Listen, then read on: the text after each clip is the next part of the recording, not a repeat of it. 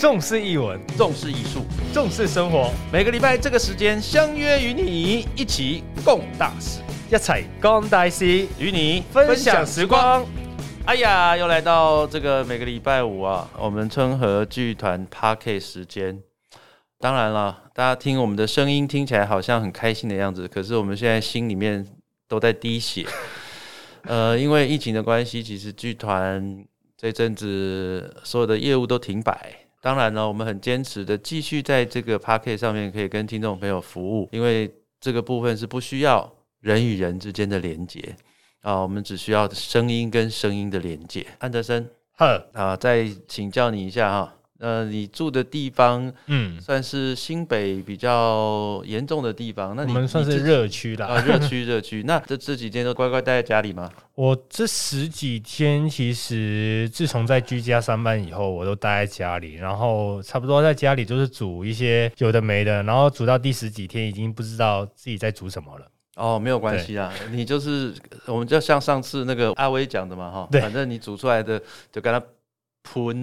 等会再加的，会吧？都照吃了，不管了啦。好啦，今天呢，我们很荣幸的哈，跟我们连线的是，其实他也是个美食家哦，也是个主厨。我常常在他脸书看到他很爱煮菜，真的吗？真的真的，我在他脸书常常都分享他的那个菜色哦。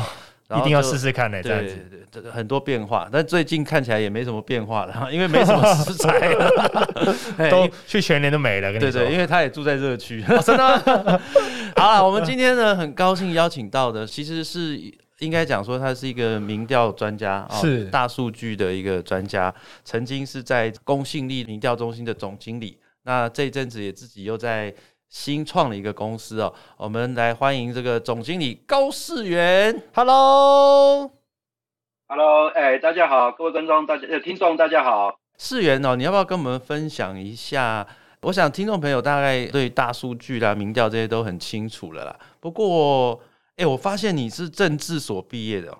哎，是的，你是正大政治所。哎，没错没错。那我相信思源当然有很多的学长姐啦，或者是学弟妹哈，都在跟政治相关的一些行业。那你为什么没有从事跟政治相关，但是你反而是从事跟民调啦、数据有关的嘞？啊，因为在台湾从政，它必须有长时间的养成的这样条件哈，还有必须要有一些先天的资源。那因为小弟不是正二代哈，那而且个性比较一板一眼，所以我自己认为不太适合。但是就是说，我在政治所所需的所受的训练，其实跟我现在专业是有一些呃相关性的。因为我在这个政大政治所期间，那其实是呃专攻政治行为，就读政治行为组。那比如说去研究一些有关这个选举行为、立法行为这样的一个主题。那在那个就学期间，也受过了一些很扎实的这个社会科学研究方法训练，还有应用统计的一些训练。所以在公元两千年就跟朋友一起成立了公信民调公司。那其实二十年来也做了有声有色了哈。那不过因为科技一直在进步，尤其是 AI 人工智慧的技术一直在进步了哈，所以这几年来也开始把大数据这样的一个领域把它纳入我的业务范。哎，但是其实也是很多人常常都会听过大数据这三个字，但其实对我自己来讲，其实也。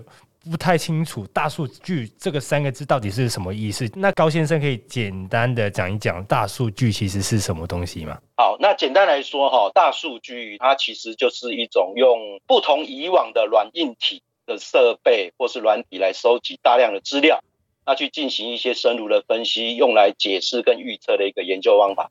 打个比方说，比如说过去我们在做消费者行为的研究的时候，在做市调的时候，嗯，可能透过这个所谓的电话调查。街访哦，也许你在这个街边有遇到人家帮你做访问，那这些访员他透过很简单的一些工具来去收集，那用一些一般的统计软体来进行分析。但是呢，随着一些数位时代的来临，我们要分析的资讯变得非常的大量，而且也非常的多元，包括文字的方面，包括影音方面、表情符号等等。等于说有些它这个资讯是有结构性的东西，非结构性的这样的一个啊形式。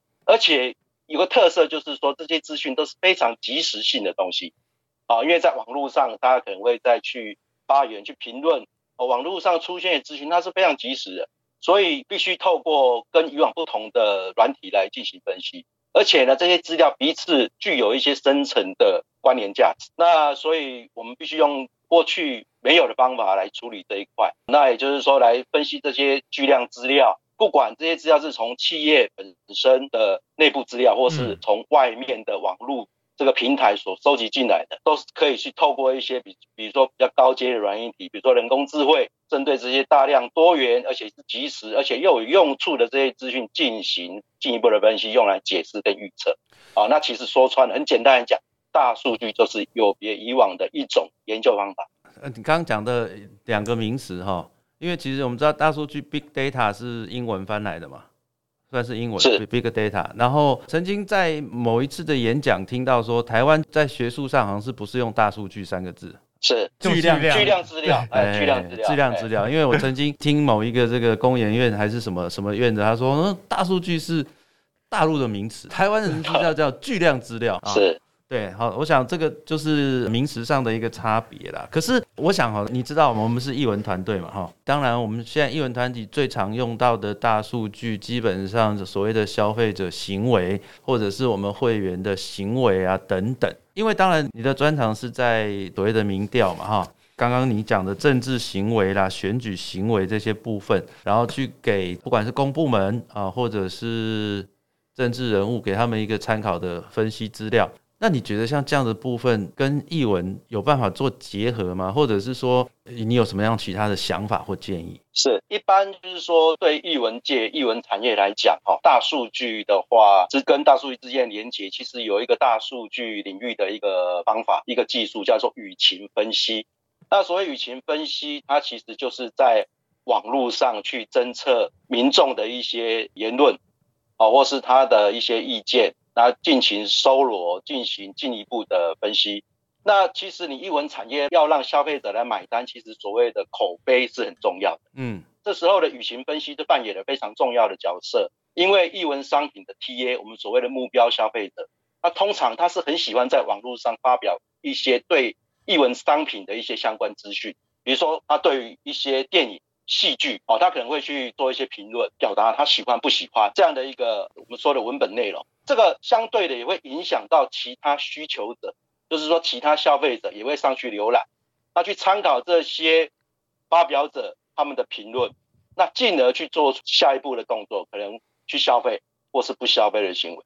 所以，舆情分析对译文界来讲，通常有几个功能，包括呃，第一个你要去判断这样的一个译文产品是不是有所谓的声量。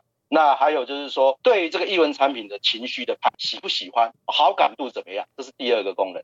那第三个就是说，你要评估在网络上讨论这些主题，它的讯息的扩散怎么样？因为扩散涉及到什么？涉及到是不是会推荐，或是人家会进一步去消费。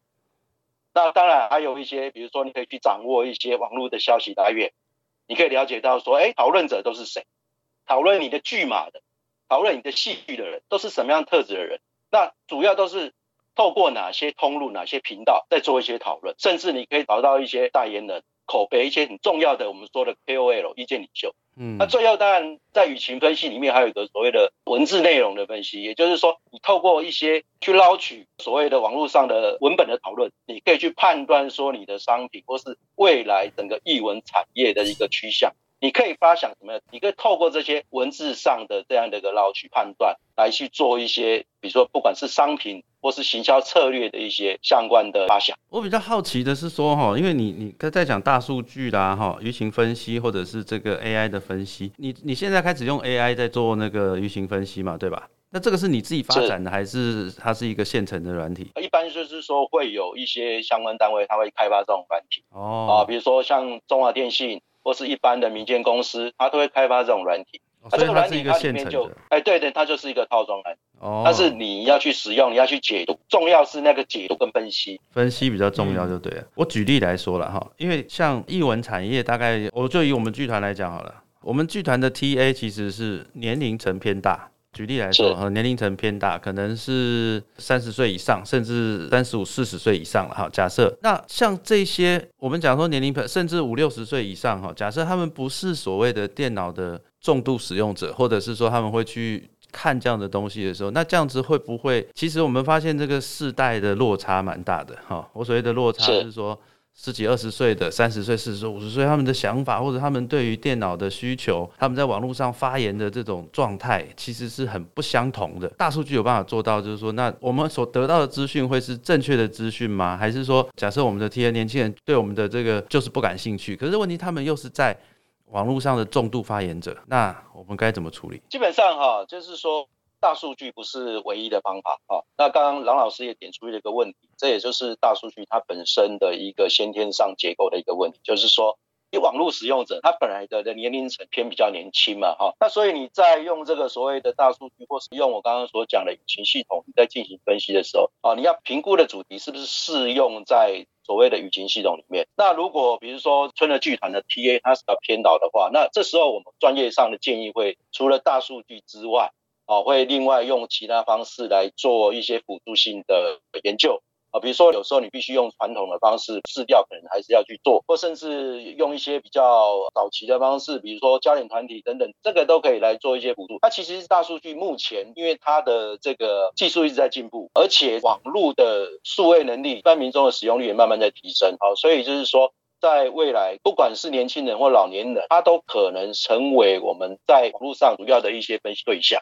那目前这一套语型系统，它可以去做一个不同年龄层的一个轮廓上的分析，也就是说，它可以找出来、定位出来，是说，哎，年轻人他喜欢不喜欢你的剧码，对你的剧码好感度怎么样？那比较偏老年人的消费者，他的属性、他的意向是什么，也是可以抓得出来。但是目前没有办法全面的单靠这样大数据的研究方法做推论。有时候我们还是建议用多元的方式哦，多元的方法来做一些相辅相成的一个研究。就是说，其实大数据它就是众多的，我们如果说讲试调好了，众多的方法之一就对了。是的，哎，那那像你现在目前你刚成立一个新的公司嘛？是对，那你新成立这个公司，希望它跟你原来的这个公司差异性在哪里？哦，因为我原来公司就是纯粹做调查，那纯粹做调查的话，就是我刚刚提到，就是说，因为现在数位时代，或是说所谓的新新经济时代的来临，啊，自媒体大家这运用的非常广泛。那其实你不能就只有单靠你传统的方法来去作为你的主要的业务啊，好，那其实我们也面临到一些客户他有这样的一个需求，比如说我的这个客户里面最多的可能就是选举，那可能就是有些政治人物他会要求说，哎，你可不可以当帮我做一些舆情的判断？但是呢，你如果用传统方法，你也只能用这个所谓的调查方式来做。所以我这个新的公司新有一些新的业务，就是会把舆情纳进来。或是有一些商业分析的东西纳进，哦，这是跟我过去的业务它是不一样的东西。那另外还有就是说，我现在这个公司也去整合了一些厂商。那过去是纯粹去卖资料、卖策略，那现在也可能会整合一些厂商，就是说，呃，整合一些广告公司、公关公司。那除了我给他数据、给他策略一些参考之外，我可能也要担负一些执行的角色、执行的功能，让我的客户能够感受到说，哎，这个。它可以有事半功倍的效率，哦，让它的这个策略能够进一步的有效，在某个程度来讲，也是可以节省很多的成本。告大哥，就是讲了这么多可能大数据啊，跟或者是其他不同方面的事情分析之后呢，就想说，因为最近呢，就是有一个很火热的一个词汇啦，就是校正回归。那其实，在大数据的分析里头的话，会不会也是有这种校正回归的问题呢？校正回归其实它不是统计学上的。所谓的回归方法，它是完全不同的东西。那为什么会有校正回归呢？它就是一般我们在做测量的时候，在做观测的时候，我们有时候会用时间点为基础哦来进行调查啊。比如说校正回归，那可能在某个时间点做议调。那就我们社会科学的调，在某个时间点会做市调、做民调。那所以。会有这个校正回归问题发生，就是第一个前提就是说以时间为基础的测量，而且呢，这样的一个研究必须忠实的反映在每个时间点的真实的观测结果啊，所以会有一个回溯性的修正。那在我们的大数据或是舆情分析里面，也可能会有出现校正回归的问题的，不过比较少见。我举个例子，比如说，哎，有些政治人物可能因为某些事件啊，比如说他有。绯闻之类的啊啊，假设我没有影射说哪一位了啊，啊，他可能会委托像我们这样数据公司、形象公司来进行长期的舆情观测。为什么他要观测呢？因为他已经变康了，哦，他已经有些问题冲击到他的血型，或是冲击他他的形象。做这种长期的这个舆情观测，他的目的是要评估自己的好感度是否下降。那比如说，我可能跟我的政治人物的客户约定说，我每天五点下午五点。定期给他舆情的分析报告。可是呢，这个客户哦，他可能看到当日五点以前的网络资料啊，因为为什么？因为五点之后资料我还没收嘛，因为他急着每天定时看，五点要看的时候，他只能看到五点前的资料。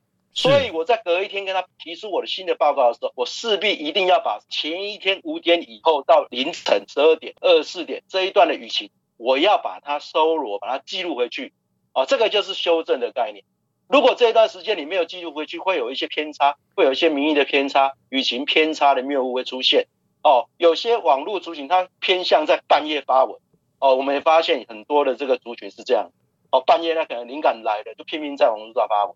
那这个如果你没有把这样的资讯回退回去，你就没有办法在那个时间点去忠实的反映出舆情是怎么样。哦，所以有这种校正回归的，可想而知啦。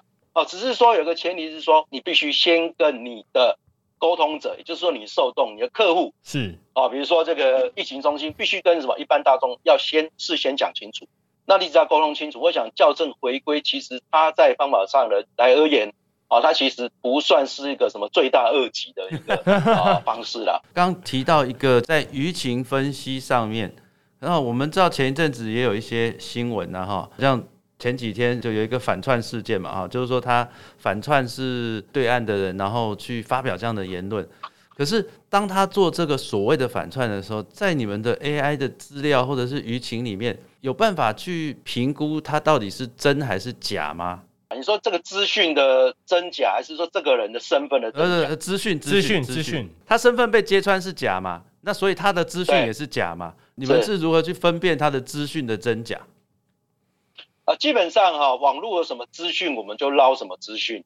那基本上你要判断那个资讯的真假，那其实就我们在分析报告，我们会给一些建议，我们会判断说，哎，这个资讯可能是说，哎，参考价值怎么样？也就是说，我们会辅助其他的方式，比如说现在有什么事实查核中心之类的，我们用辅助这样的方式来去进行一些资讯的侦测。有时候甚至我们必须要一条一条的舆情看，啊，一条一条舆情的分析，那才能说。完整的呈现出我们这样报告所谓的效度啊，所以有时候我们也不排除啦，就是说你要去判断这种情的真假，有时候是比较困难一点，可是我们还是会尽力去透过其他的管道去做一些查证。那如果说好了，我们不管是对不起啊，我们这是春和剧团，我们不谈政治哈，我只是打个比方，打个比方就是说，因为你刚刚讲说你在捞资料的时候没有办法捞真假，你就是捞全部嘛，是。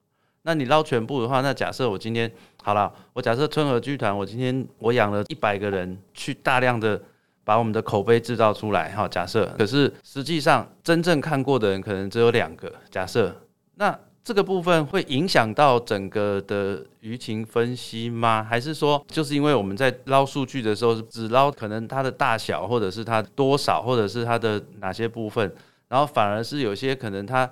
拥有资源比较多，去散发某些讯息的，会占便宜吗？我直接破题了啊，就是一四五零网军的问题了啊。其实我们不排除一些政治人物或是一些单位，他会有一个所谓的网军啊，在中国大陆那边叫五毛党。那其实这些网军，他可能，其实我知道也有这种产业哈，在网络上制造一些风向，或是带一些语气。第一个，你必须去考虑，是说什么人会被。这些网军所影响，那其实有些人会被影响，就是说他先天上没有这样的一个认知，好，比如说，哎，哦，我先，我们现在不要不要谈政治，就是比如说，哎，有一些网军他带说某个戏很好看，啊，那什么人会被影响？就是说他没有看过这一出戏的人，哦，他没有先入为主的认知的，他可能会被影响。但是已经看过这些戏，或是觉得说啊，这个剧团出了这个戏本来就很难看的，他也不会被影响。哦，所以所谓的网军，它其实，在我们的分析，它是有一有两个功能。第一个就是说，它可以塑造新的议题，啊，塑造新的认知。那第二个功能就是什么？第二个功能就是强化功能，就是说，他已经原本对于这个人事物、对这个政治人物、对这个政党、对这这出戏已经有刻板印象，或是已经有很深层的这样的一个态度，啊，他只会强化而已，不会受他的影响。所以重点呢，就是你要去掌握没有一个。认知的人，就是说像一片白纸这样的一个民众，哦，你必须考虑这个东西。那这些民众他会不会看到这个资讯？那有时候我们不排除会看到这个讯，哦，所以有网军出现的时候，受网军所攻击的这样的一个单位或是人事物也好，你这时候都要非常小心哦。你要持续的去观测，说这样的一个效应会不会影响到，比如说影响你的票房，影响到你的选票，影响到你的满意度等等，这个都要去做这些长期观测。如果真正影响到，你必须要做一些反制的策略哦。你可能要做一些诚心哦，你可能甚至甚至不排除哎，你也发动一批人跟他在网络上去开战。那我们过去研究是说，网络上开战，这个整个网舆情就变成非常的混沌。那相对呃，也就是把这样的一个风向把它打乱掉。哦，这个都有一些策略来去做一些过程。综合我刚刚讲的，第一个你要判断说这样的讯息会影影响到什么人，那影响程度有多大？那后续你你可以去发想一些策略。那刚我提出一些策略，可能就是一些可以破解的一些点。哎，那像你们在捞资料，比方说所谓的海量资料里面呢？你捞捞过最多的是大概几笔啊？所谓的捞资料，就是说你要看有没有那一个舆情的发生啊。哎，哦，比如说我现在就我们大数据系统来讲的话，比如说有些议题讨论度很少，讨论度很少的话，你捞不到什么资料，那你要去做判断，有时候就很伤脑筋。那有些讨论的热度就很高，你要到的资料就很多。比如说缺水这一块，哦，缺水每天有好可能好几千，然后甚至上万的资讯。哦，甚至你长期一个月、两个月下来，哦，那个量就很大。OK，哦，量就很大。尤其是我们有时候会按照我刚刚讲过，就是按照时间点来去判断。哦，所以你可能回溯过去一年的、过去两年都有可能。那如果是这样的话，比如说长期观测某个政治人物或某个产品它的一个满意度、好感度，那可能什么？可能就是说那个资料就会很庞大。你可以想象，每天在网络上，可能不管是说他的目的是什么。他在网络上的发言，他的数量本来就很多了，嗯，所以有时候是按照这个万，或是上甚至十万、千万以上去做一些计算的。AI 还是蛮重要的，对。但你如果但如果是说在大数据的背后的话，会有个人的隐私或者是一些争议的问题吗？在背后，大数据当然会有一些问题啦，比如刚刚第一个就是说最重要就是隐私的问题。你在网络上捞这些资讯，那可能。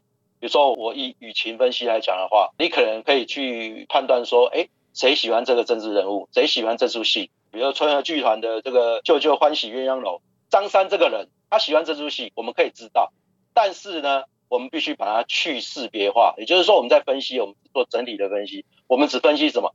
只分析啊，大概有几则对于这出戏剧嘛，对于呃《舅舅欢喜鸳鸯楼》这出戏的。好感度有几折？可能有一千折，有两千折等等。我们不会公布出来说张三喜欢啊这出戏啊，李四不喜欢这出戏，不会有这样的一个把它各自把它公布出来的问题。因为我们只做整体的分析，因为公布出来会有一些法规上的问题。照你这样讲，你只是没有公布，可是，在 AI 基本上都可以知道，都会知道啊。其实是是，那我们知道可能就知道他的账号。知道他的账号，那不知道他是谁啦。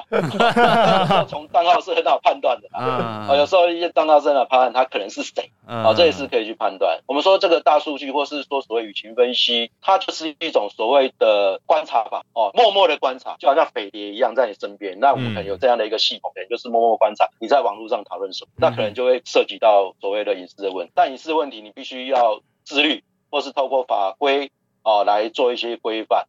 那另外就是大数据也有个问题，除了隐私之外，那可能有所谓的资料发布者的自主性的问题啊。比如说我在网络上发表言论，那我的言论被你拿去用，是，那可能我来不及把它删掉，那你被截图或是被记录下来，已经失去自主性，这是一个很大的问题啊。因为它是我的东西啊，我的发言、我的言论、我的意见啊，嗯，啊，这是也是大数据的问题。那另外还有所谓的所谓资料独裁，或是说所谓的资料共享问题，当你这些数据。被一些，比如说公部门也好，哦，或是企业也好，这些数据被运用了，那它可能会产生一些我们说的数据的红利，它可能运用在商业的一个功能，或运用在所谓公共政策的这样的一个领域。这些资料，这些有用处的东西，每个人都可以分享到。那其实有时候必须打一个问号的。那所以我说过，那个这个所谓的自律跟一些相关的法规来保障是很重要。那目前这也就是大数据隐私跟所谓的自主性。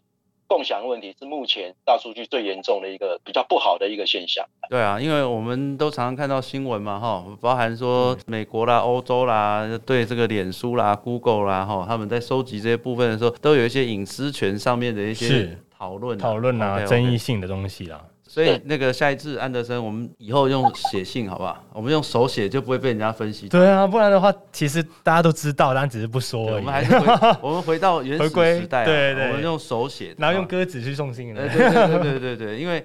所以，我现在在网络上，其实我都是非常非常的小心，是对，就尽量避免低调就低调，不是低调，我要尽量避免被他们收集到什么东西，对吧？就是写打打你的名字就有了。对对对对 对。好了，今天真的也谢谢世源哦，你最后有没有什么要跟大家听众朋友说一说的？说的最最后，对对，因为这几年大数据的它威力是慢慢展现哈，那可以预期未来几年也是它会是显学，而且会运用的非常广广泛哦。那但是我这边也要特别提醒，不要太过于迷信大数据了，嗯，哦，那还是要配合一些过去的方法来解读，啊，多元的来解读，哦，这样才能真正去解决一些问题。那另外就是说，大数据它你在运用它的时候，也要慎选一些特别的议题，比如说我刚刚说的译文团体就很适合，啊，因为它的 TA 可能就是在网络上的族群。那有些议题就不适合，有些组就不适合，比如说选举，你用与其你可能是做一些。选举的判断而已，你不能去做一些宣扯。那所以在使用大数据这一块，你就要非常非常的小心，尽量尽量用其他的方法哦，用多元的方法来相互的比对、相互比较，才能够提升所谓的信效度，也能够真正达到解决问题的这样的一个目的。谢谢谢谢思远了哈，也希望有机会的话哈，可以来协助啊本剧团。如果这波疫情结束，本剧团还在的话了哈。可以的，可以的。OK，谢谢谢谢思源，谢谢思源，也谢谢所有的听众朋友。我们今天呢这一集很高兴哦，就是让大家更了解一下什么是大数据。然后当然我们也希望这些能够正确的。应用在我们啊，不管是译文团队或者是我们的生活的行销上面。如果各位听众朋友对于春和剧团的 p a r k 有兴趣的话呢，欢迎各位听众朋友可以请我们喝咖啡，在我们的脸书专业还有我们的 p a r k 下面的资讯里面呢，都有赞助的功能，也请大家多多的支持、订阅、分享。大家可以在我们的脸书专业底下留言之外，也可以到我们的 Podcast 下面留言哦。记得要跟我们互动哦。重视译文，重视艺术，重视生活。每个礼拜这个时间相约与你一起共大事，一起共大事，与你分享时光。拜拜。